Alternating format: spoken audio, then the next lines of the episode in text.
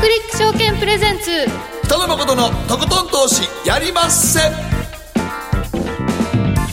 どうも皆さんこんばんは北野誠です。そして進行 MC の大橋ロコです。そして番組アシスタントは早乙女里奈ちゃんです。こんばんは早乙女里奈です。そして今日は元インターバンクディーラーアセンダントの山中康さんにお越しいただいています。こんばんは。こんばんはよろしくお願いいたしますよろしくお願いします。よろしくお願いします。お久しぶりでございます。はい、はい今日は為替市場ドル円相場の今年の値動きについて伺っていきたいと思うんですが本当に年明けびっくりしましたね。びっくりしましたね。本当にあの私2日にレポートを書いたらですね、はい。ええ。翌日に全部書き直しになりました。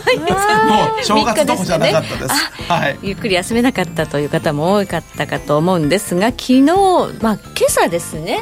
ブレグジット、はい、未明ね本当に。これもまたなかなか激しい動きで。激しいですね。イギリスは、まあ、議会がねメイ首相が決めてきたブレグジット案を否決したということで、はい、3月29日にはもうねブレグジット期限が来るのに何をやってるんだっていう感じですね。そうですね。もう一体これはどうなるのかが本当にイギリスの場合はわからないという感じなんですけれども。ただまあ個人的にはまあ、メイ首相も本当にこれやりたくてやってるのかどうか分かんないですよね。与党だから仕方なくやってるかなっていうかわいそうですよね。もともと残留派の方ですよねメイさんってねそれなのにブレグジット一生懸命交渉やってて、まあ、首相だからやらされてるという感じですからね。私は女性は強いなと思いますよ。なんかあのボリス・ジョンソンさんなんかあっという間に投げ出してどっか逃げちゃったりしてましたからね、ね、本当にメイさん頑張ってほしいなと思うんですが。まあなんといっても本当に2019年誠さん波乱の幕開けですね。そうですね、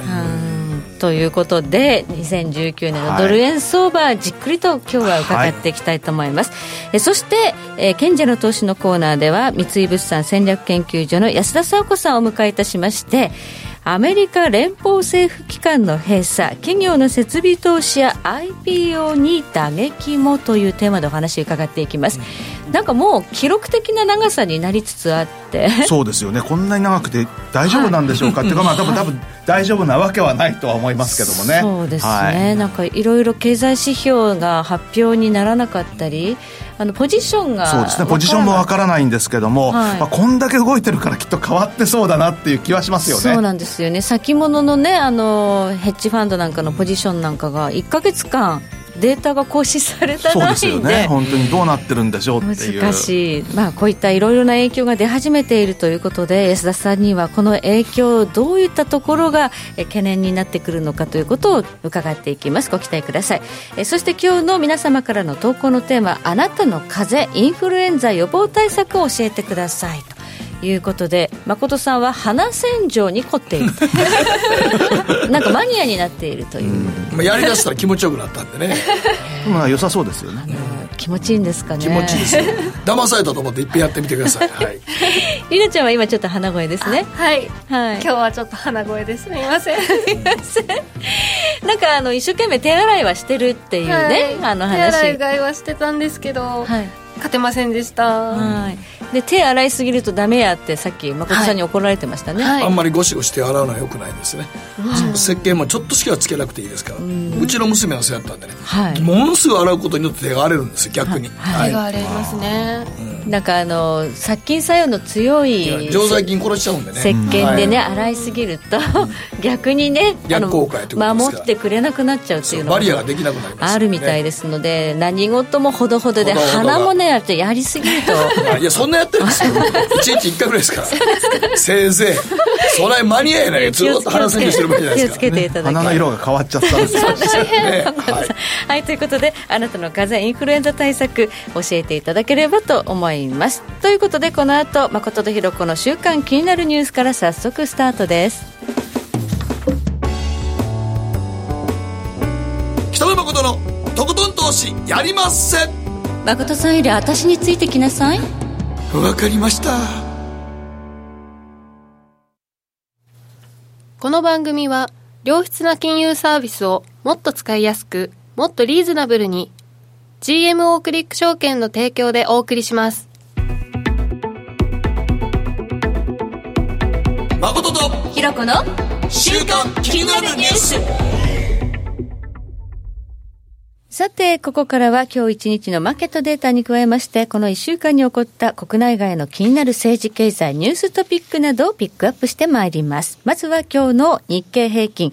今日は112円54銭安ということで、安かったんですが、まあ、2442円75銭で取引終了。それでもまあ、年初も2万円台の回復は無理というような声もあるぐらい下がっていたことを考えれば、比較的今は戻り局面というような印象ですね。そうですね。まあ、やはり、まあ、アメリカの方の金利の、えー、まあ、利上げ思惑が相当後退した部分が大きいとは思うんですけども。はい、大きなそこでしょうね。はい。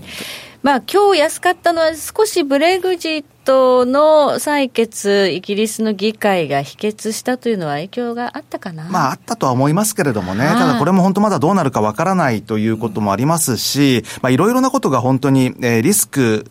要因っていうようなものが多いと思いますんで、まあ、あまり株も安心して買ってはいられないんじゃないかと思うんですけどもね。うん、今朝のポンドの動き、どうご覧になりました？秘訣なのに。秘訣なのにっていうか、まあ、あれは秘訣の前に 下げてたのがっていうことだと思うんですけども、えーはい、ただ秘訣でですね、あそこまで買い戻されるのも全く納得がいけない、いかないっていう、正直言って。まあ、あの、これポジショントークじゃないんですけども、ちょっとあの、まさかっていうところまで上がっててですね。多分でもそれまで結構売られてましたからね。そうなんですよ。まあ、一応なんか今日、でも今日も何も解決してないんで、本来なら売り継続かなと思ったんですけど、うん、意外となんか、やっぱり事実が一度で結論出たら一度買い戻すって形やったんですかね。僕ね、あの、実は140円なんてまさか戻らないだろうと思って、売り入れてたらついてて、ちょっと待ってくれよって逆に驚いちゃって。指値が刺さっちゃったってっていう感じでしたね。そうか、140円はちょっと僕も意外でしたね。だから、まあ、ほとんどもう、そもそもスタート前よりも上がっちゃったというのは、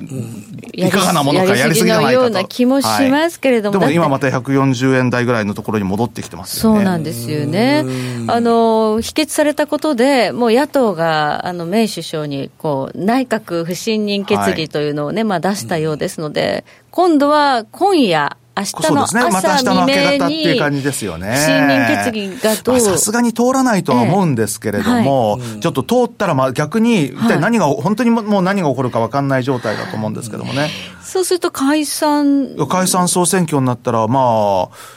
まあ、与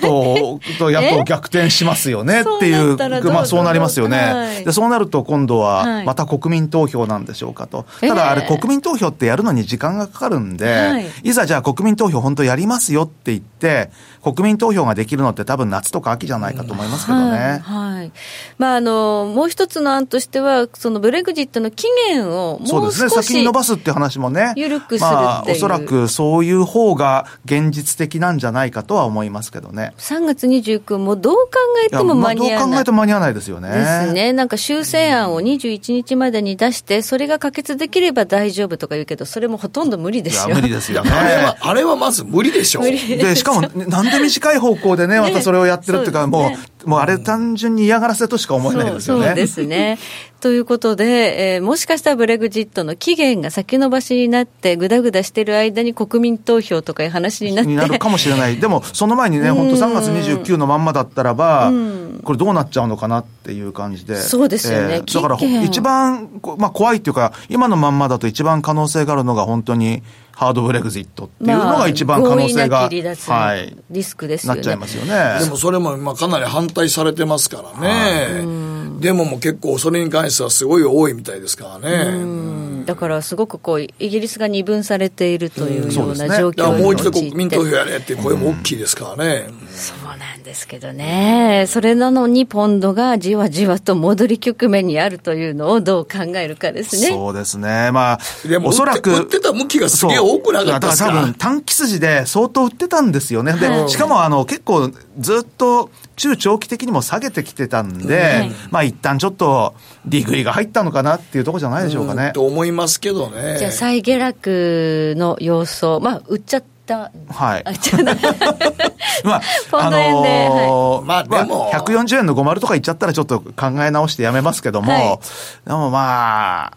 ここはそれほど売ってもリスクはないんじゃないかとは正直思いますけどね。はい。ということで、イギリスも混迷を極めていますし、フランスのあのマクロン大統領に対するデモも、ね、デモもね、11月から続いてるんですね。はいまあ、景気への影響が懸念されるということで、ヨーロッパ全体的にもね、良くないという中で、はい、そして、まあ、アメリカの景気というのもどうなんだという中で、シャットダウン中ということなんですが、えー、昨日のニューヨークダウは155ドル75セント高、2万4000飛び65ドル59セントで取引終了ということで、意外に足元しっかりというのは、まあ、とりあえず、利上げしないっていうのはすごい、マーケットに安心感をすごい与えましたよね。株式市場にとってはもう間違いなく好材料ですね。間違いなく好材料です、あれは。そうですね。パウエルさんがもうそのような弱気な発言をされたことで、戻ってきてるという感じですからね。去年の年末は何やってんやというぐらいですからね。本当ですよね。はい。というような状況の中、えー、ゴールドが1200、今90ドルですが、1300ドルをちょっとタッチするようなこともあったということで、ちょっとね、やっぱり、ゴールドがしっかり強いというのを考えると、うん、やはりまだちょっとリスクは、遠ざかってはいないかな全然遠ざかってないと思いますよ。ねはい、まあ、おそらくその株にしても、うん、まあ、今のこの最近の、まあ、いわゆるリスクオン的な動きっていうのは、はい、大きなリスクオフの中でのあやに過ぎないというふうに見てた方がいいと思いますね。はい。まあ、このあたり含めまして、えー、後半ではじっくりと山中さんに、はい、今年のドル円相場どうなるという話伺っていきますので、よろしくお願いいたします。では、ここで、りなちゃんが、この1週間で気になったニューストピックス、上げてください。えー今週はポケットでスマホを充電東大が開発したというニュースなんですがポケット？はいポケットです。あの好きな形に切り取って貼ることで充電することができるシート状の電子端末充電器の開発に成功したっていうシート？はいあのそのシートの厚さなんですけど0.1ミリ。えー、なんだそうなんですよ。本当ですか？これを、あの、好きな形や好きなサイズに切り取って手持ちの衣服やはい。好きな形に切って衣服のポケットやカバンのポケットなどに貼ってそこにスマホをこう置いとくだけで充電ができるっていうものなんだそうです、えー、すごいな。これすごいですよね。その薄いやつが、はい、要は充電する機能そのものも持ってるってことなんそれとも何かそこからさらに伸びてるとか。あ伸び伸びてはいないみたいな伸びてはいないやろだから。そうだからカバンに入れといて、はい、これにペタッとこう、まあ、ペッて貼っといたら、ね、今蓄電するためのねバッテリーってかなり重い、うん、大きい大きい大きい。重いよ。だからそこにそこにそのシートに充電されてるの？えっと送電コイルが乗ってるみたいなんです。はい、はいそこの電気がどこからそうであどこかから じゃあそこに来るってことなんですね。あそうやね多分ね、そこは発表されてなかったんですけど私あのもうスマホのバッテリーなくなるのがすごい怖いので もう手持ちバッテリー2台と、ね、はい。あとあの、えー、コードのついた普通の充電器と、3つは持って歩いてるんで。バッテリー2台って言うと結構重い。んですよ。それがそれが随分ねそうバッグが重くなるっていう。そうなんですでもね、一日外出てると、で、見てると、結構なくなる。結構なくなりますよ。なくなりますよね、やっぱり。これが実用化されたら、ちょっと私は嬉しいなっていうニュースだったんですけど。じゃあ、あのそのシートにどこからか電気をもらうっていうことみたいなんですね、どうどういうふうな仕組みかわからないけど、これがちょっと私理系じゃないので全くあの w i f i の電波に乗せて充電させるっていう技術はどうもあるらしいんですけど多分それと関係してそうですね。へえすごいな。これがまた世界初だそうで。うん東大すごいですね。東大すごいですよね。実用化いつぐらいだろう。早くしてほしいですね。早く欲しいです。これ爆発的に売れる。いや爆発的に売れますよね。今みたいなあの重たいもんね。予備の充電器とか大変ですもん。でもこれが実用化できるんだったら電気自動車とかそうや僕も今思いました。だって今、ね、電気自動車の一番の最大の持ってりは、バッテリーの蓄電器がでかいってことですから。でかい。テスラなんかもうバッテリーで走ってるバッテリーだバッテリーが非常に重たいから。だから、まあ、それよりもやっぱり水素電池、水素の方がいいんじゃないかいいんじゃないかって今言われてますからね。うんそれがシート上でそうなんです電力をこうねどっかからやって蓄電できるんやったら、テスラなんかあんなでかいバッテリーいらんでしょ。そう。ね N システムからこうやってね、うん、あの逆にこういう送電の。送電のなんかがあったったりしたら。すごいいいですけど、ね、そしたら日本がその電気自動車のやっぱりパイオニアというかシェアをいち早く獲得できる可能性がある技術、うん、そうですよね。だから車の屋根みんなそういうシート貼ってあるとか、ね、そうそうそうそう。そのシートの技術がもう日本特許だったら。うん、でも出てますね。東大が切り取り可能なワイヤレス充電シート開発って書いてますね。えでも既存の家具や衣類などの形状に合わせて切断し貼り付けることでワイヤレス充電機能。ワイヤレス充電機能ってことですね。だからどっかからその電気を、電気を、そだ送電線じゃなくてワイヤレスの送電ってことですよね。そうですね。はあ。いやこれはなんか夢があるというか、これは夢があります、ね、すごく便利になる技術ですね。2年後ぐらいでしょうかね。ええー、2年でね、実現できたら本当そのぐらいで来てほしいですよね。来てほしいですね、はい。日本で開発できてるということは、他でももしかしたら追いつかれちゃう。追いつかれちゃう可能性があるので、とにかく早く実用化して、視野取っちゃうっていうのが、一番の最も大事。最も大事ですね。はい。以上、誠とひろ子の週刊気になるニュースでした。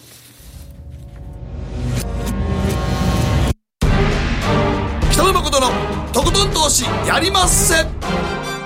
誠さんより私についてきなさい。わかりました。すると川上からどんぶらこどんぶらこ。どんぶらこって何？桃が流れてくる音だよ。じゃあかぼちゃは？こ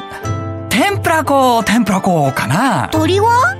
唐揚げこ唐揚げこ。パパおやすみ。置いてかないで。頑張るあなたを応援します GMO クリック証券。占えましたぞあなたの未来。えどんな？あなたは努力次第で大きな成功を収めます。ただし野菜中心の食事と早寝早起き適度な運動をして健康なんだよ。母ちゃんのセリフと一緒じゃん。未来は自分で切り開く。株式 FX は GMO クリック証券。あらっしゃいご注文どうぞ。うーんと大盛りラーメンにトッピングでチャーシューコーンメンマ海苔それに味玉白髪ネギね。あバターとワカメも。全部のせ一丁。シンプルにわかりやすく。株式 FX は GMO クリック証券。北野誠のとことん投資やりまっせ。やりまっせって何語ですか？さあさて、ここからはマーケットフロントラインです。改めまして、元インターバンクディーラーアセンダント山中康さんにお話を伺っていきます。よろしくお願いいたします。よろしくお願いします。タイトルが、ドル円は再び円高進行。2019年はリスクオフ相場へ向かう？ということなんですが。はい、向かうでしょう。向かいますか？向かいますか、ね、はい。あの、あんまり曖昧なことを言うよりは、はい、何かしっかりしたことを言った方がいいんじゃないかなということでですね、はい、なんかいつも、えー、円高円高って言ってるような感じはするんですけれども、今年はかなり、その、まあ、いわゆるその、ドルに限らずなんですけども、はい、リスクオフの動きが、えー、3月から6月ぐらい、えー、結構続く可能性というのが高いんじゃないかなというか、まあそういう、えー、周辺環境を見ると、リスクに溢れているという感じがしますね。はい、で、後半で安田さんがそれこそ、あの、米国の方の連邦政府のね、一部閉鎖とかもありますけれども、あとあの、アメリカの方の景気っていうことを考えると、はい、まあやはり、あまり、安心はできないなと。あと、やっぱりその、トランプ大統領が結構その、米中の貿易摩擦とかいろんなことやらかしててですね、はい、まあそういったものがちょっとずつちょっとずつですね、はい、あの、実際に目に見える形で出てきてるんじゃないのかなと。で、まあアップルなんかの業績下方修正なんかもありましたよね。それがなんかきっかけで3日のドル円相場のフラッシュクラッシュにつながったっていう、そもそものね、きっかけっていうことになってますけれども、はい、ただまあそういったことも含めてなんですけれども、これはいいニュースだぞっていうよりも、これはまずいっていうニュースの方が、どう考えても出てくる可能性は高そうだなっていう気がしてならないという気がしますね。はい。まあ、ファング株もちょっとね、あの、トップアウトしたような、はい、それからアップルというのはやはり中国市場というのがダメだと。で、ね、これが米中貿易摩擦の影響も、これから出てくると考えると、はい、ますますだめだろうということで、トランプリスクっていうのが、やっぱり米株市場に顕著に現れてくる可能性がある。そうですね、まあ、去年1年間かけていろいろやらかしてくれたのが、今年 あの、まあ、はい、今年っていうのも、実際にそういうのが動きが出たのっていうのは、多分去年の秋口からだとは思いますけれども、はい、まあ、そういった動きがですね、まあ、今年もちょっとしばらくは続く可能性が高いというふうに思いますね。まあ、米株が非常に不安定になってきている。はい、まあ、今戻り局面にあるとはいえ、これがまた高値をもう取るような相場では決してない決してないと思いますね。やはりその去年の10月以降、うん、少なくとも日経もそうですし、うん、まあ、ダウもそうなんですけども、はい、着実に高値を切り下げるえー、動きでですね、はい、えー、まあ、もしあの画面の方だったらば225でも、えー、はい、ダウでも、まあ、どちらでもあの出していただければと思うんですけれども、はい、えー、まあ、去年の10月がまあ直近のところでは高値になってるんですね。はい、で、これはあの、ニューヨークダウもそうですし、はい、えー、日経225もそうなんですけど、これはあの、FX で見るときには私は見やすいということで、はい、これシカゴのグローベックスのチャートです。はい、ですから、まあ、23時間取引の、はい、えー、レンジということで、現物のあの、高値安値とは違います。はい、ちょっと違います。ただ、まあ、大きな流れは変わらないということなんですが、まあ、10月高値をつけて、で、まあ、結局10月の安値をつけ、まあ、11月に戻し、また安値をつけ、12月に戻し、で、12月の後半には大きく下げと。で、まあ、大きく下げたから逆に12月後半から、えー、この1月中旬までの、えー、戻しというのはそれなりに大きいという動きだと思うんですけれども、はい、えー、ニューヨークダウでもそれでも、えー、昨年10月の高値から12月の安値に対しての半値に戻してもいませんし、はい、225に至っては38.2%も戻していないという状況で、はい、これはですね、やはりその、どこまでが戻しなのかっていうことを考えたら、はい、半値戻しを超えてくるとちょっとやはり状況の変化っていうことも考えてもいいと思いますけれども、そうでないということで、うん、まだ株というのは、これは、えー、下降局面の中での、えー、調整の戻しと、えいう見方をしていいんじゃないかというふうに思います。はい、で、まあ、えー、10月から、えー、まあ、株が下げてるのと同じようにですね、はい、えー、ドル円も結局どこで高値をつけたんですかっていうと、はい、えー、10月に、まあ、高値をつけているということで、まあ、特にこのドル円の動きを、まあ、見ていくと面白いと思うんですけれども、はい、ドル円って10月、11月、12月の15日ぐらいまで、うん、えー、12月の前半までっていうのは、本当に高値を切り下げ、安値を、えー、切り上げるという、綺麗な三角持ち合い。ウェッジみたいなね。はい、もう、あの、もう綺麗にも、はい、えー、まあ、収束するっていう、で、それを下に抜ける動きっていうことでですね、はい、まあ、トレンドがまあ出てきましたっていうことなんですけれども、はい、まあ、10月の高値と、あとはこの1月の安値っていうのが、まあ、いくらなんですかっていうと、まあ、微妙にあの、各社違いますけど、ここでは一応4円の90という、あの、レートになってるんですけれども、まあ、ここに至った動きっていうのを見ていくとですね、まだなんかちょっと中途半端な感が漂っていて、もし本当に止まるんだったらば、もっと手前で止まってほしかったと。はい、109円台ぐらいで止まってほしかったという感じはあるんですけれども。105円、5円、円。もう、そう、105円割れというところまで来てるということを考えると、はい、これは多分これではまだ終わらないのかなっていう感じがします。それと、あと非常に気になるものとしてはですね、やはりこの1月3日のそのアップルショックでもって下げた時なんですけれども、はい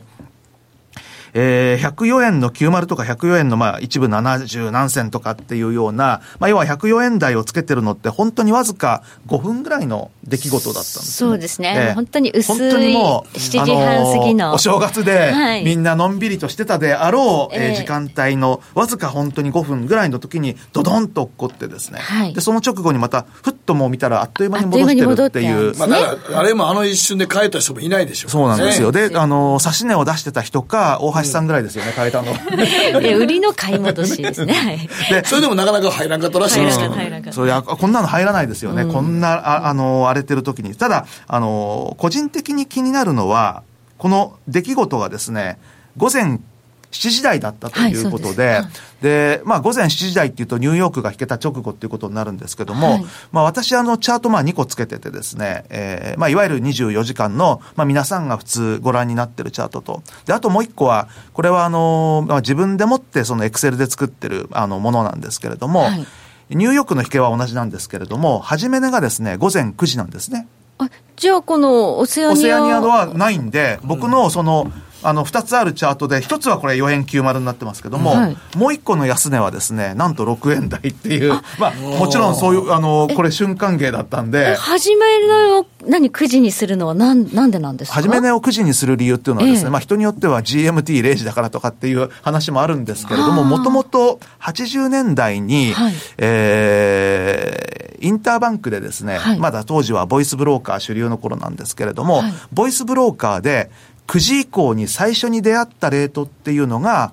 東京の公式始め値という形でもってですね、毎朝日銀が9時1分ぐらいに発表するんです。あ、日銀がそういうルールで、始め値を出してたんですか、はい、もう始め値を出してたんで、そんでその日銀が決めた始め値のレートを、ボイスブローカーが今日の寄り付きはいくらですってまた返してくるんですよ。っていうのがもう本当に毎朝の、あ、そ、それを聞いて今日始まるなっていう感じで、もちろんマーケットはその前から空いてるんですけども、はい、9時っていうのは一つの大きな区切りで、東京時間だよあの、東京のその東京外国為替市場始めねっていうのが、もう毎日、日銀が発表するレートでもって決まってたんですよ。だから、私の世代のインターバンクディーラーっていうのは、はいオセアニアの時間無視して、9時からニューヨークの引けまででチャートをつけてる人ってすごい多かったんです。えー、そうなんですそうなんです。で、だから私はその時のダゴリもあって、い、まだに2つのチャートを見てですね。で、2つのチャートを見るいい点っていうのは、それこそあの株なんかですと、日経平均とトピックスとか並べてみてっていうような、そういうあの、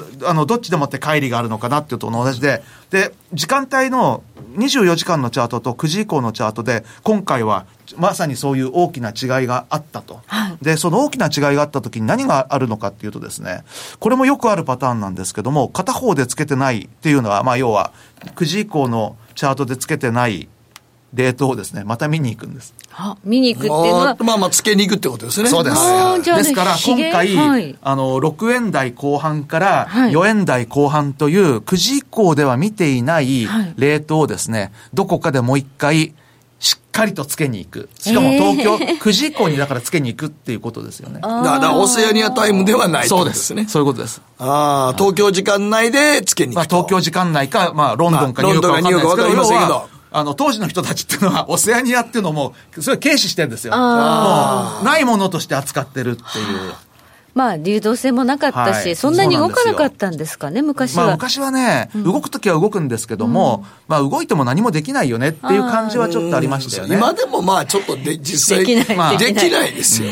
できなかった。あとはやっぱりその日銀さんの、あの、効力が随分強かったっていう。今やってるんですか？その日銀が東京始めやってないです、もう。じゃあな、それがなくなって、はい、なくなっても、あの、今は普通に24時間取引とかってありますけど、はい、やっぱ、でも月曜の早朝とかも、一体どこまでが場外乱闘で、どこからが、例えばオプションなんかでついたのになるのかとかって、やっぱりいろいろ取り決めってあるじゃないですか。はい、だそういった意味では結構その、時間っていうのは重要だと思ってて、で、今回は、その、9時以降に見ていないレートをですね、私はだから3月末ぐらいまでのどこかの段階で、アメリカがきっかけなのか、で、アメリカがきっかけだとすると、ダウが下がったりする、まあ、リスクオフっていう動きだと思いますし、もし、えー、イギリスがきっかけだとするとですね、このブレグジットに絡んでの混乱が何か起きるかもしれないし、まあ、あるいはそれこそ中国あたりから何か出てくるかもしれないし、まあ、ブレグジットもしかり、えー、あとは、米中間の制裁猶予も2月末には終わりますんで、いろいろな材料が、そんでまあ3月になってるところの日本は期末ですし、あとはそれこそまあブレグジットのね、本当に期限が今のところは3月29ってことですよね。ですからそういったところがいろいろと3月ぐらい、末ぐらいまでイベント豊富なので、うん、えー、再びそのレートをつけに行く可能性が高いかなっていうのがまず一つ大きな理由ですね。じゃこのまま、まあね、切り上がっていくという可能性は低いと。あの低いというふうに思ってます。はい、もう一度この、まあ、ヒゲのところを見に行くという動きがあって、そ、ねはい、のヒゲを見に行った後の展開として、2019年全体的にまだ。全体的にはまだ、あの、ま、結局それでもってですね、はい、じゃあ、もし、あの、3月末までにもう一回行って、じゃあ、その時の安値が104円の50でしたと。で、そうなってくると、今度は戻したとしても、うん、今度106円、107円になってくると、売りたいっていう人が出てくると思うんですよ。その時には。ですから、はい、多分今年はですね、はい、もう上が110円。ずいぶん近いですけど。で、下が95円とか、で、あの、70円だ、80円だなんてことは言わないです。さすがに、あの、そこまでの変動はないんじゃないかと思います。あのそうなった時にはね、日経平均も1万円割っちゃいますから。だから全体的にリスクオフの動きっていうことになると思うんですけれども、まあ、やはりその、去年も一昨年もですね、2年連続で10円レンジだとか、9円90銭レンジだとかって、あまりにも動いてないんで、今年はちょっとそろそろドル円動く年じゃないのかなといういうことと、あとやっぱり年初にですね、いろいろな人が、まあ、予想してるんですけども、意外とまあ、まあ仕方ない部分はあるんですけども、まあ株安見てる人なんていやしないですしね。あとは為替も100円割れなんて見てる人いないんですよね。そうですかね。経済界には少ないですかね。少ないですよね。少ないです。はい、あの、逆にあの、100円なんていうのは、異端なんていう感じが多分あったと思うんですけども、でもなんか最近1月っていつも大体年初にみんな言ってるのと違ってですね、はい、大きくドルが売られるなんてこともありますし、はい、大体みんなが思ってない方向に行くんですよね、これ残念ながら。だからそれを考えると、今年はいよいよ去年もなかった100円割れというのを見に行く可能性を考えたいなと思います。はい。確かに今、あの、去年のね、その材料とされてきた、ドル買いの材料となってきたアメリカの金利上昇、はい、え日米金利差拡大というのが。もうなくなりまして、ね、今の段階だと今年利上げがないか、はい、あって1回ですよね、そうなっちゃってますですから、まあそれは、あの、株式市場にとってはいいんでしょうけれども、うん、為替市場にとっては、今までそれが理由になってたとするならば、はい、その部分でのドル買い材料が剥げ落ちると、えいうことでもって、それもまあ、えドル売りにつながるのかなっていうことと、はい、あとやはりその、まあ株っていうのが10月から下がってますよねっていうのと同じようにですね、はい、金が、はい。あの、ドル建ての金なんですけども、まあ、8, 月8月からずっと上がっててですね、金のチャートを見ると、こちらはやはりその8月以降が、本当に綺麗に安値を切り上げてるんですよね。はいで、まあ、株が高値を切り下げてるのと同様に、ドル建ての金は、ね、はい、はい、えー、安値を切り上げてきてて、で、大体やはり、あのー、リスク、オフなのかどうかっていうような時に、でも金は上がってないよねっていうのが多分去年の夏までだったと思うんですけども、少なくとも8月に安値をつけていこうっていうのは、あ、これ金も上がってきたよねということで、特にやはり10月以降っていうのは金が順調に上がってきてる。で、えー、この直近のところでは、株はですね、確かにパウエルさんの、えー、おかげかもしれません。上がってるかもしれませんけれども、金に関してはこれ高止まってるんですよね。でで、まあ1300ドルっていうようなところにも本当に、えー、いて、この上司でいくと次は1400だとか1500だっていう話が出てきてもおかしくないんですけども、はい、まあテクニカルに非常に強い試合で、しかもその金が買われる時っていうのは、やはり基本はリスクオフだよねっていうことを考えると、どうもリスクオフをイメージするしかないんじゃないかという感じがしてならないと。足元株戻ってますけど、金は下がっていないということを考えると、やはりその資金の受け皿としての金とそうですね。あとはその、はい、まあ米債もそうなんですね。米国債っていうのは、まあ10年債の利回りって皆さん結構、えー、よく見られると思うんですけれども、はい、これもですね、えー、まあ、もう本当に米株と同じでもって、10月に最高の利回りで3.25%近いところから、はい、どんどんどんどんとこのまあ利回りが下がってきてて、一時2.55%台まで下がるまあ動きが年初にあったんですけれども、はい。えー、まあ、利回りが低下してるっていうことは、これすなわち国債が買われているとい。うことで、はい、国債が買われてるっていうのは安全資産で買われてる面も非常に大きいですから、はい、まあ、要はその株が、えー、買いにくいぞと。はい、えー、あとはじゃあ何を買うんだっていう時に、まあさすがにね、そこでもって、あの、小麦を買うとかっていうことはないでしょうから、まあ買うのは米国債か金なんですよね。で、金も買われてる、米国債も買われてるっていうのは、はい、やはり特にその米国の投資家にとっては、はい、やはり、えー、安全なところに資金を移したい動きの表れじゃないかなというふうに思いますね。はい。10年債利回り、こうやって見ると、なんか綺麗にダブルトップで。いや、ダブルトップなんですよ、ね、本当に。で、その後、ネックラインを下抜けて下げてきて、はい、で、あの、押しが入っては、えー、またちょっと戻し、で、また下げて、ちょっと押しが入って、ちょ今、その、ちょっと戻しの局面かなっていう感じがしてて、はい、少なくとも、えー、着実に、えー、イールドが、下がってきてる、つまり国債が買われてる動きということですよね。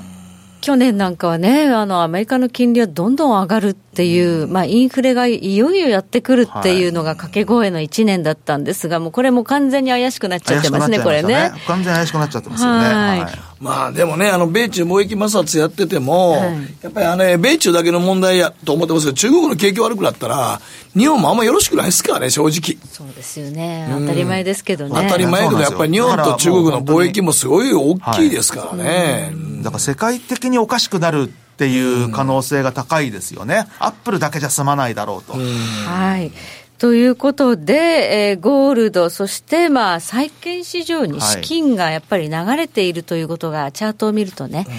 明らかだという中で、今、短期的にあの米株なんか、あとはドル円相場も戻っているように見えますが、はい、これは一時的なもので。一時的なものに過ぎないであろうと。再下落はリスクイベントの多い3月の可能性が、ねまあ、3月が一番可能性があるかなと、でもひょっとしたら意外とタイミングもっと早く来るかもしれませんけども、うん、まあ、3月の可能性は一番高いんじゃないかなと思いますね。それまではちょっともみ合いなんでしょうかね、ドル円。まあ、もみ合いでも、うん、まあ、個人的には上がったところは売りというスタンスの方がいいかなというふうには思います、うん、これ、買い相場ではない買い相場ではないと思いますね。ということですね、はい、でその後再下落した暁には、100円。割れ。100円割れ、そうですね。まあ、きまあ、レンジ的に、はい、もしこれ、あの、下が100円で上が110円だと、今年も10円レンジになっちゃうので、まあ、もう少し幅を見て95円というところを見ておきたいなと。そうすると、日経平均も結構きついですね。きついですね。はい。まあ、そうなるときついと思いますね。それでまあ、アメリカはまだ、はい、いい時代があったっていうか、今いい時代というのも変なんですけども、引き締められる局面がありましたけど、一体日本はどうなっちゃうんでしょうかっていう。うそうですね、はい、だってもう日銀にカードがないないという状況。もう後がないっていう。アメリカはやっぱりね、あの金利それでも、上げられましたからね。ね上がってきたので、利下げっていうね、あの思惑も今ちょっと出始めていますが。それはアメリカできるけど、もう日本は今これ以上、上ないですからね。これ以上やりようないですからね。はい、ということで、じゃあ、売られるときに、もしかしたら米株以上に日本株の方が大きくなるって。上がるのはね、一緒にあんまり上がらないくせに、下がるときは一緒に下がりますからね。余計に下がっちゃったりしてね、しかも。そうですね。今回だって戻してるのは、はい、ダウの方がはるかに戻してて、日経なんか全然戻しちゃいないですよね。うん、ダウはね、あの、まあ、5割、まあ、半値まではいかないけど、半値近くまではね、来てるけれども、日経は382。まだ行ってない。まだ行ってない。まだ行ってない。まだ行ってない。フィボナッチの3分の1もあんまりそうです。行ってない。ということです本当に、あの、ちょっと不安を感じさせる値動きですね。はい、うん、ということで、今年はやっぱりリスク満載、円高方向かもしれません。以上、マーケットフロントライン、山中さんでした。ありがとうございます。北野誠のとことん投資やりません GMO クリック証券の CFD では、日本225や米国30など、世界各国の主要な株価指数、原油や金などの商品、レバレッジ ETF、リート ETF、外国株など、世界中の金融資産を買いからも売りからも手数料無料で手軽に取引することができます。今まで気になっていた世界中のあの指数、あの銘柄、あの商品に投資ができます。パソコンからスマートフォンまで高性能なトレードツールも魅力。CFD も GMO クリック証券。GMO クリック証券株式会社は関東財務局長金賞第77号の金融商品取引業者です。当社取扱いの金融商品のお取引にあたっては価格変動などの理由により投資元本を超える損失が発生することがあります。お取引をする際は当社のホームページや契約締結前交付書面にて手数料などの諸経費及びリスクについて十分ご確認ください北野誠のとことん投資やりませ。ん誠さんより私についてきなさい。わかりました。賢者の投資。さあ改めまして。三井物産戦略研究所国際情報部北米中南米質研究員と思っちゃいました。安田さんこさんです。こんばんは。はい、肩書きはもう早口言葉のようですそうなんです。長くていつも申し訳ありません。はい。はい。え今日のテーマは、アメリカのシャットダウンの影響と。はい。政府機関の一部閉鎖と言われていますけれども、ええ、一部閉鎖ってどれぐらいの一部閉鎖かってご存知ですか？いや、わかんない。いつもなんか、でもこれ歴史上今まで何度かありましたよね。はい、実は21回あります。結構やって結構やってるんですよね。うん、1976年以降、あの、うん、1日を含めて21回やってきています。はい、かなりやってきているんですが、その影響というのがね、あの検証していただいたチャートというか、はい、グラフがあるので、見ていただきましょう。政府機関の閉鎖って、はい、あの今まで、はい割とまあ21回もありましたし、はい、記憶の新しいところでは、はい、まあ、2018年の初めにありましたし、はい、2013年のオバマ政権でもありましたよね。一回やってるんですね。はい、オバマケアの問題で。あはいはい、はい。はい。あれで記憶が新しいと思うんですけど、結局あの時ってそんなにインパクトなかったような気がしませんか、そんなにその、うん、なんかこう、経済とか株式市場に悪影響だったとあんまり思ってないですけど、ね、国立公園が閉鎖されたとか、うん、そうそう大したことないじゃんっていうイメージだったと思うんですね、うん。はい、ただやっぱり今回日数がえー、16日、1月16日で26日目を迎えてまして、はい、まあ、過去最長を更新している状況なんです、過去最長になってるんですね、なおかつ継続中。あはいで一応その2018年12月22日から今回の政府機関の閉鎖始まっているので、はい、2018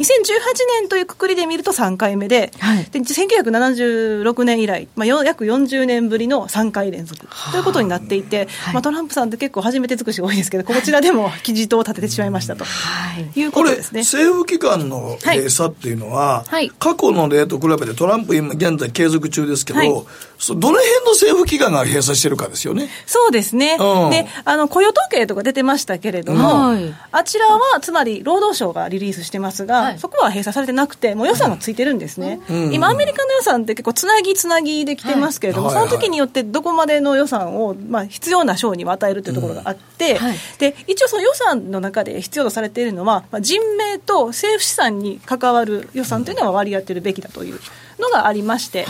そこで分かれて、そこは分かれ目となってきてるんですね。人命と政府機関資産のにあ関わる、はい、関わる、はい、重要であるところというポイントがあります。で、はい、あの先ほど連邦政府機関のうちどれぐらいかっていう話ですけど、まあ、全体の4分の1と言われてまして、はい、約3250億ドル分、こちらの予算が執行している状況です。はいこれの影響が経済に出てくるのかどうかって、ね、そうですね、あの、うん、ちなみに今、無給勤務とされている方が約42万人で、一時帰給が約38万人で、無給勤務の中には、やっぱりその人命に関わるというところで、はい、なんかアルコール、タバコ、火器、爆発物局の方だったり、FBI とか。消防局員とか消防局員とか。働かないといけないんです、ね、航空保安官とかね。あと面白いのは天気予報士も入ってます。天気予報聞かれへんのか。やっぱり積雪とかで人命に関わるってことなんでしょうね。ねなのでお天気のお姉さんは働かなきゃいけません。というところであります、ここは働いてる。ここは働いてる。無給で働いてます、ね、頑張ってください。FBI 職員とか働か連邦保安官とかえらいことになりますはい。空港でのね保安局保安官の皆さん働いてもらわないと手荷物検査ですとかいろいろね問題が起こりますということで働いてもらってますね。で一時帰給逆に一時帰給どういうところかと言いますと NASA とか、うん、内国歳入庁、まあ、これ IRS とか一応商務省も入ってまして、はい、商務省の私の知り合いも今一時帰給でちょっとお給料が大変みたいなこと言ってて大丈夫かなと。この間給料出ないですか？出てないですあの本当だったら先週出るはずだったんですけれども、はい、そちらがもう先送りというか見送られてしまっていますので、うんはい、なので連邦職員の方々の例えばその生活費だったり家賃とかだったりですとか、うん、滞る可能性があるんですよね、うん、まあ、ですからその一部の方はその実は失業保険を申請して、はい、それで手当てするとか、あとはなんかアルバイトをしているという話も、えー、あるんです。特に最近シェアリングエコノミーのおかげで、例えばワンちゃんの散歩だったりですとかそれこそウーバーの運転手とかそういうところで稼いでいる方もいらっしゃるという噂もちらほら聞かれています。はい、はい。まあ、お給料出ないということになってくると、まあ、ちょっとこういろいろ控えますよね、はい。まあ、そういった経済の問題もあります、はい、まあ、そこは置いといて、その政府機関の閉鎖で、他にどういった業務上の問題点があるかと言いますと、はい、USTR ですね、はい、まあ、米中通商協議、やってますよね、今、大事なところですよ。大事なところです、はい、期限も2月末です。ですが、265名のスタッフのうち、実は74名しか働けてません。え？あこれの影響なんですか、はい、これの影響です。えー、これは一応ですねあのホワイトハウスの管轄下に入ってるんですけど、はい、コンティンジェンシープランっていうのがありまして、はい、そこのプランの中でこの数字が明記されてるんですね。だって期限3月までにはね中国とまた話し合い、はいあのこの前時間競技は普通にやってましたけど、しれっとやってましたけど、はい、本当はスタッフ足りてません。足りてないんですか？はい、まあ、これの影響で漁夫の利を得るかもしれないのが日本だったり、欧州だったり、これからその通商交渉を始めなければいけないところで、かなり遅れる遅れるということで、先延ばしにできるという楽観はできるのかなというところは、まあ、日本などにとってはありがたいポイントではありますけどね。中国はどうなんでしょうね？中国がどう出るかというと、うん、逆に時間が限られてしまう中で、ひょっとすると強硬的な交渉に行ってしまうリスクっていうのはやっぱり拭えないのかなと。アメリカが乱暴に出るの？そうその可能性は拭えないですね。まあ、実際にその米中の協議で時間協議ありましたけれども、はい、まあ、早速昨日の段階で進展ないっていう話も出てきてましたので、ね、ちょっとそれはちょっと軽いジョブがジャブ感入ったかなという気がしなくもないですね。あとその航空本局もそうですけど、はい、あの早速テキサス州のアトランタ空港こちらは確か全米ナンバーワンのはい、あのボリュームがあるんですけど、そちらも一部ターミナルが閉鎖してまして、保安官が出社しないっていう。状況があるわけですよ、無給なんでね、無給なんで、しかもその法律で、はい、あの閉鎖させてるされてるところに、うん、あの勤務しなければいけないっていうのは、規定されてないんで、はい、なので、彼らは休むことはできる正当な理由があれば休めるんですよ、風邪、体調不良とかいろいろね、まあ、そういったところで出てこない方々いらっしゃいます。でやっぱりでもね、市場関係者の方々が気にされるのは SEC だと思いますけど、はい、あの IPO ですね、はい、こちら審査承認手続き、はい、止まってます。止まっちゃってるってことはもうあの承認されないということでちょっと手続きがね進まないことには承認はされませんよね、うん、っていうところで、今年は特にピンタレスだったりですとかウーバーとか、はいあの辺が上場されると言われてますから、うん、もしこちらが遅れてしまうと、株式市場の活性化にもつながらないですよね、IPO っていうのはね、かなりこう注目されて、資金を集めますからね。ねというところを考えると、マーケットにとってもあまり良くない材料ではあると。いうことです。ちなみにね、IPO の件数を見てみると、はい、の99年の状況だけで、まあ、政府機関の閉鎖2件なんですが、はい、その時はそんなにその減ってはないし、2013年も2018年もむしろ増えてたということがあったので、あはい、あんまりその市場関係者って今のところ不安視はしてないんですよね。そうですね。過去の事例でいうとそれほど影響ってなかったよね。そうなんです。でも今回はどうなのっていう。ところなんですよ。やっぱりこの長さがね問題になってきてますからってるよねっていうことですね。で早速パウエルさんもね、はい、あの9日の講演でその長期に及ぶ政府機関っていうのは政府機関の閉鎖っていうのは、うん、まあ、経済指標に明確に現れるというような話もしていますし、はい、強気なホワイトハウスですら、2週間ごとに、まあ、経済の下押し効果は0.1%ポイントって言ってましたけど、はい。はい、0.13%若干またこと下押し効果増やしているという話もあるので、なんとホワイトハウスですらちょっと弱気になりつつあるのかなというところが見て取れます、はい。まあ、実際のその影響を試算してね、あの発表しているところもいっぱい出てきてるんですが、ね、エコノミストの方々の数字だったり、はい、いろいろ見ていこうと思いますけれども、はい。まず政府機関の閉鎖のインパクトというのがありまして、はい、まあ、1週間に0.1から0.2ポイントって言われているので、はい、仮にまあ4週間続けば0.2ポイントの下押し考えると、はい0.8と。結構大きくなってしまうんですよね。で第1クォーターの GDP 成長率っていうのが大体2.2.5から2.2って言われているので、はい、0.8までいってしまうとやっぱりその第1クォーター1%台で弱いのかという話になってきますと。はい。で2013年の政府機関の閉鎖の時は、はい、これですね16日の閉鎖だったんですけども、はい、その2013年の第4クォーターで0.3%ポイントの下押しということになっていました。で今回ですけれども、ね、そうですね、はい、で今回はというと,、えーと、2019年の第1クォーターでは、はい、JP モルガンの場合は2.25から2.0へ下方修正してまして、はい、で JP モルガンといえば決算発表ありましたけども、はい、カンファレンスコールでダイオン CEO がゼロ成長の恐れもあるっていう、えー。爆弾発言と言いますかね。ゼロ成長はすごいですよ。これ何、何に対してゼロ成長かが問題ですけどね。はい。そんな発言が出てましたと。はい。まあ、脅しみたいなところ、ちょっとね。まあ、まあ、半分だから、まあ、トランプ大統領に提言したん。ですよ。そう。いうことですね。これでも今のところ、この閉鎖っていうのは、はい。いつまで続くというのは誰もわからないんですか？これは誰もまだいっぱいい。っぱいハンバーガーを買ってはる人はどうしてはるんですけど 本当ですよね。大学のアメリカンフットボールそうそうそう。自腹で買った。僕も好きだけど君たちも好きだろうとかね。言ってましたけど言ってましたけど。言ってましたけど、はい、これでも実際どどれぐらいっていうのは今のところ全く分かんないってこないんですか？あの一民主党幹部の方々の協議、まあ、作り切ったっていう話もありますけど、うん、そこはうまくいかなかったから、今度は普通の幹部じゃない民主党議員と話をしようと思ったら、逆に民主党議員の方からも突っぱねられてしまっているので、うん、今ちょっと取り付く島がない状況ではありますね。なので余計に長期化のリスクというところが嫌気されてまして、うん、まあ、そういったことで、デルタ航空も決算発表してましたけれども、そうかと思いましたが、やっぱり1月だけで、いわゆるその売上が2500万ドルも下押しされた。るとまあ、やっぱりそのね、出かけるのを控えたり、出張とかがね、ね。取りやめになるとか、ビジネスにも影響しますし、影響してるということですね。旅行客も影響するし、先ほど申し上げたようにね、その航空保安官も出社しないということもあり,、あり得るとか、実際あるので、はい、まあ、そういった状況であるからこそ、あのまあ、消費もそうですけれども、ビジネス活動に対してもマイナスというのが大きいんじゃないかというのが問題点であります。さすがにこんだけ問題が生じてくると、支持率も落ちてきました。はい、あじゃあ、支持率ですね。さすがに落ちてくるでしょう。はい、さすがに落ちてきてまして、今、不支持率なんかがかなり高くなってきましたね、55.5という状況で。はい、不支持率上がりましたね、はい、あそうです支持率はまあまあまあ持ちこたえている方なんですが、うん、やっぱりこの不支持率、連邦職員なんかもまあこぞってやっぱりね、うん、不支持率の方に回ってるでしょうし、そりゃそうでしょう、うん。ね、まあ、支持率回復のためには、ね、いろいろやるべきことはあると思うんですが、まあ、一応、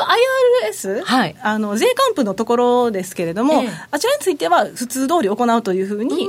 ホワイトハウスがまずリリースしたんですね、うん、で、はい、IRS もそれに合わせて、1月28日から申告受け付けますとい。う話をして、幹部も大丈夫ですと言っているんですが、実は IRS も閉鎖の影響の対象となっています。はい、あの閉鎖直後は、えー、全職員のうち8分の1しか勤務してなかったんですね。はい、で、えー、最近になって号令をかけていて、はい、そのうちの8分の1、まあ、12%しか働いてなかった職員を57%ぐらいまで戻すというリリースで、税関部には大丈夫と太鼓判を押してるんですが、はい、その次のリリースでは、でも遅れるかもしれない。ということもやっぱり言ってまして。てますね。税関部はやっぱり今までの政権やってなかったんですよ。はい、先ほど話したような、休んじゃうってそう、人命と政府資産の保全のためということで、そういったところじゃないっていう意味で税関部はしなくてもいいと。IRS はだから、まあ、優先対象外だったんですけど、今回の政権は、やっぱり税関部、大事だと思ったのは、支持率を低下させたくなかったんですよね。そうですね。全然反映されてませんね。でやっぱりね、税関部があると、それ再投資に回すというような、株式市場にも結構影響ありますよね、これ。で、今回やっぱりその税関部というところも大事なんですけど、うんはい、税制改革、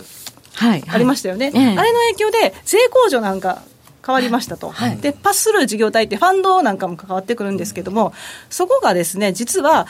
申告すらできないかもしれない。あらららという状況で、はい、というのが、その税控除に関わる項目で、割とその規定があるんですよ、細かな規定が。その規定っていうのが、提案だけで最終決定になっていないので、はい。それそれがあると、まあ、最終規定が出てこないことには申告もできませんし、はい、で税関分もらえないですよね、そうすると例えば投資会社であれば、タイミングを逸して投資をしなくなることも起こり得るので、ね、新規投資が滞るというリスクがはい、あります、なのでビジネスでいうと、その IPO、はい、IPO の見送りが危険であるということと、はい、あとその、まあ、ファンド関連の投資なんかの先送り、はい、このあたりがちょっと問題になってくるのかなというふうに言われています、まあ、あの海外のわれわれのような、ね、トレーダーも、まあ、あの IMF じゃないや、はい、えっ、ー、と、IMM ですね、はい、CFTC の縦玉明細が、はい1か月更新されてないっていうのは、ものすごい影響ありますよね。そうですね、もう経済指標も出てこないですし、はい、さっきの IRS の話に戻すと、住宅ローンの申請なんかも、その税の申告書だったりとか、証明書になるので、それも出せない、滞りますね。滞りますね、はい、なので、割と実体経済に影響が今回及ぶんじゃないかという話になります。なるほど、これがいつ再開されるのかというのは大変な注目大変な注目やな。はい。時計の針は11時22分回っています。北野誠のとことん投資やりまっせ。誠さんより私についてきなさい。わかりました。ねえ先生好きって10回言って。それ10回クイズでしょいいから。じゃあ好き好き好き好き好き好き好き好き好き好き。僕も先生好き。え？もう。思わず笑みがこぼれる。株式 FX は GMO クリック証券。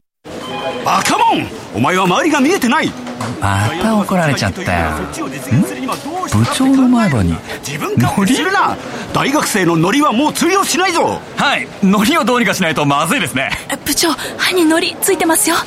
もっと楽しくもっと自由に。GMO クリック証券。エミさん。どうしたの？僕最近考えてしまうんです。毎晩月を見上げるたびに僕の将来はどうなってしまうんだろうって。同時に思うんです。この虚しい気持ちに寄り添ってくれる女性がいたら。好きですでよくない？シンプルにわかりやすく。GMO クリック証券。てここからは皆さんからいただいた投稿を紹介していきます。あなたの風邪インフルエンザ予防対策を教えてください。はいいちご閣下です。予防方法なんかないです。今インフルエンザ A 型で寝込んだ今年 A 型なんですね。仕事もあったのにみんなに迷惑かけてしまいました。私は早い段階で予防接種のワクチン打ってたんですが、えー、重症化せず回復が早い気がします。夫もインフルエンザにかかり隔離してましたがやはりウイルスが強かったので家族がインフルエンザにかかった皆さんどうしてるんでしょうかねとまあ、僕らもワクチン打ってますけどね僕。予防接種は。打ってもかかったら仕事休ま休まないとあかんねでもあれ熱ないねんけど僕なんかたった1しか熱出なかったからね腹立ったよ。ですよね。いやほんまいっぺん37度8分出たら次の日もう全然熱ないから俺インフルエンザちゃうんちゃうかなと思ったもん でも来ちゃダメなの。そうやねんね そうなんですよ、ね、今まで受験シーズンですからね。そうかお子さんは本当にねこれからね。そう、もう家に帰ってあのお年寄りとか小さな子供さんとか受験生おるとこにお父さん帰って飽きませんからね。そう帰ってくんな帰ってくんなって言われますからね。はい、はい、えー、こちら薄毛の太郎さんからでパッチを履きますパッチ？パッチ？パッチ？パッチ？パッチ？テストじゃなくてあの あのズボンの下に履く桃引きです。ね。桃引きと分かんの？桃引きってわかります？桃引きはい。あのむしろ桃引きの方がわかる。パッチの方がわかります？パッチって何？あ俺ら大阪やから。ですかね。関西の人間はパッチ山中さんパッチ知ってる？ね私関西弁なんですね。関西弁ですね。あ今関西ローカルってわかりました。知らなかったね。はい。桃引きのことです。桃引き。なるほど。はい。えー、そこそこの年齢ですが若作りでズボンの下は履かないようにしているのですが喉がイガイガして鼻水が出だしたら慌てて超大型の加湿器を出してきてこそこそとパッチを履いてくつろぎます。あとはこっそりと使い捨てカイロをポケットに忍ばせます。そんなことを気にしているからいまだに風邪をひいています。お？あれ？あ？どっちや？引いてんのか引いてるそうです、はい、意味ないやんパッチ。パッチ入っとけパッチ。それを本当に知らなかったもん。も。う引きのことですね。パッチっていうね。パッチ？パッチ？パッチ。まあ大阪弁であの必死のパッチって言葉あるぐらいですからね。ええ知らない二人しか通じてない。関西弁やってね。はい。関西ローカルで。関西ローカルやってんな。はいこちらこうちゃんさんからいただきました。えこれといったことはないんですが外から帰ったら必ず手洗いうがいは欠かせません。今の時期だけではなく年中やっています。あとは外出時にマスクをします。風邪対策だけではなく花粉対策の意味もありますけれどもね。だから数十年大した風邪をひいた記憶はありませんということで基本ですかね。手洗いうがいというのがマスクね。はい。それにかなうものはないのかもしれません。時計の針は11時26分回っています。北野誠のとことん投資やりまっせ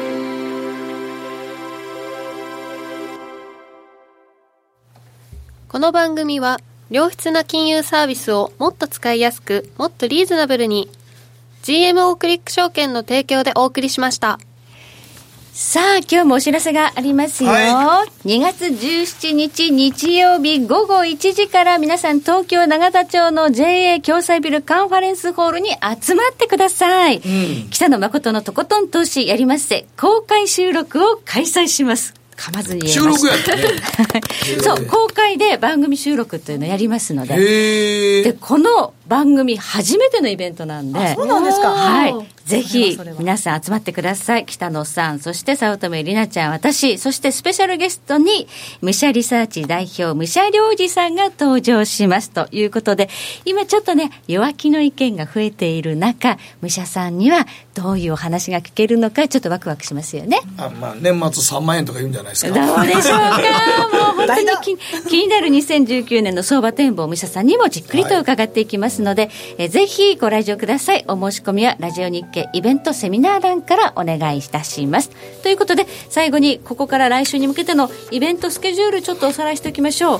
まずはあの今日未明のブレグジットを受けての、まあ、秘訣を受けてのまあ、内閣不信任案決議ですね。はいそうですね、はい、まず一発目そこからですね。そこからまた朝に荒れるかもしれないということと、まあ、いろいろ経済指標出てきますがこの指標に影響のあるシャットダウンがいつまでえーと、ちなみにこそのこの週はですね、はい、12月の住宅着工件数これ国税調査局がリリースするので、はい、おそらく無理ですね。あ出てこない可能性があると、はい、他はフィラデルフィア連銀だったり、はい、えっと、鉱工業生産は FRB なので、はい、通常運転ですからこの辺りは大丈夫かなと思われます、はい、中古住宅に関してましても全米リアルター協会なので、大丈夫ですね。はい。この後延長戦でもまた補足説明いただきます。ということで一旦ここでおやすみなさい